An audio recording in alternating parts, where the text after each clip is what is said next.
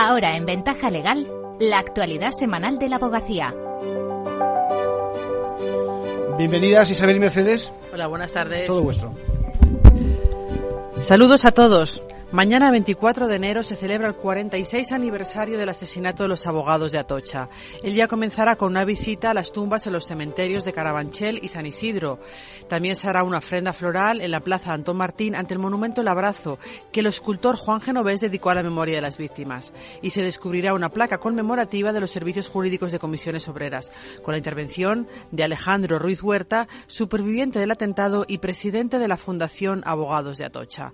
Hemos hablado con Ruiz es fundamental mantener la memoria viva sobre aquellos que dieron su vida por la libertad y la democracia que disfrutamos hoy en España. ¿no? Es el texto de Paul Eluard que, decimos siempre de si el eco de su voz se debilita, pereceremos. ¿no? El abogado nos explica qué lecciones se pueden aprender todavía hoy de los abogados de Atocha. Nosotros siempre trabajamos desde la paz, desde la solidaridad y desde la empatía, ¿no? Eh, nosotros después del encuentro con la violencia que tuvimos en 1977, no nos hemos dedicado a mantener rencor, a mantener venganzas con nadie, ¿no? Ni con nada, sino todo lo contrario. A trabajar desde la absoluta compasión, en serio, por la democracia y por la libertad. Entonces yo creo que ese es un, un mensaje que podemos mandar siempre desde la memoria de los abogados de Atocha. El día culminará con la entrega de premios que se conceden desde 2005 para mantener vivo el recuerdo de las víctimas del atentado. En esta edición serán galardonados los diferentes operativos de extinción de incendios por su importante labor, no siempre reconocida. Los tribunales están confirmando ya el derecho de las madres sin pareja a ampliar las semanas de permiso por nacimiento de su hijo. El permiso por maternidad en España es para cada progenitor de 16 semanas, lo que significa que los menores de familias biparentales pueden estar al cuidado de sus padres durante 32 semanas, algo que las madres solas consideran discriminatorio. El último tribunal en reconocer esta ampliación hasta 32 semanas ha sido el Tribunal Superior de Justicia de Cataluña. El abogado de la madre en este caso, Pau Estevez, manifiesta que este fallo corrige las carencias de la legislación actual a la hora de velar por el interés superior del menor y protege a las madres sin pareja y a sus hijos. Las monoparentales pues se encuentran constituidas en más de un 80% eh, en el Estado español pues eh, constituidas por mujeres. Entonces, eh, al final lo que nos encontramos es una normativa que, tiene unos efectos perversos, eh, digamos, o, menos garantistas sobre un, un colectivo eh, poblacional que, que sería el de las mujeres. Otros tribunales reconocen ese derecho a acumular los permisos que la normativa recoge para familias biparentales, pero excluyen las seis primeras semanas, que son de goce obligatorio entre los dos progenitores, otorgando únicamente 26 semanas. Es el caso reciente del Tribunal Superior de Justicia de Extremadura.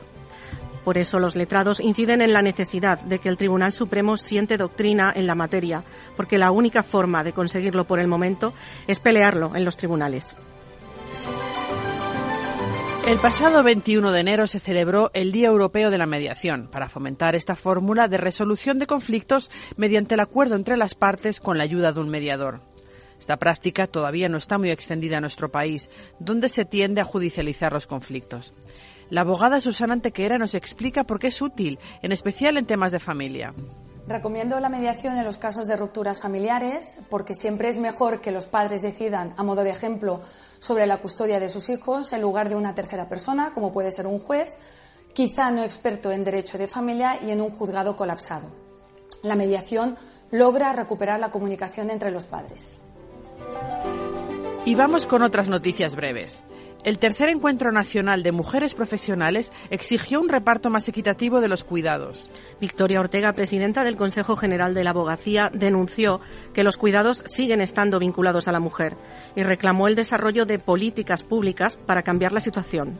El abogado afgano Hossein Haidari llega a España gracias al apoyo de la Fundación Abogacía. Fue detenido por los talibanes que se apropiaron de todos sus bienes y pasó 16 semanas en prisión, donde sufrió vejaciones y torturas.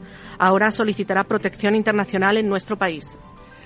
Cuestiones prácticas sobre el ejercicio de la acusación particular, hoy en la conferencia de los lunes. A cargo del abogado Sergio Herrero, a partir de las cuatro y media. Puede seguirse online previa inscripción gratuita en formacionabogacía.es.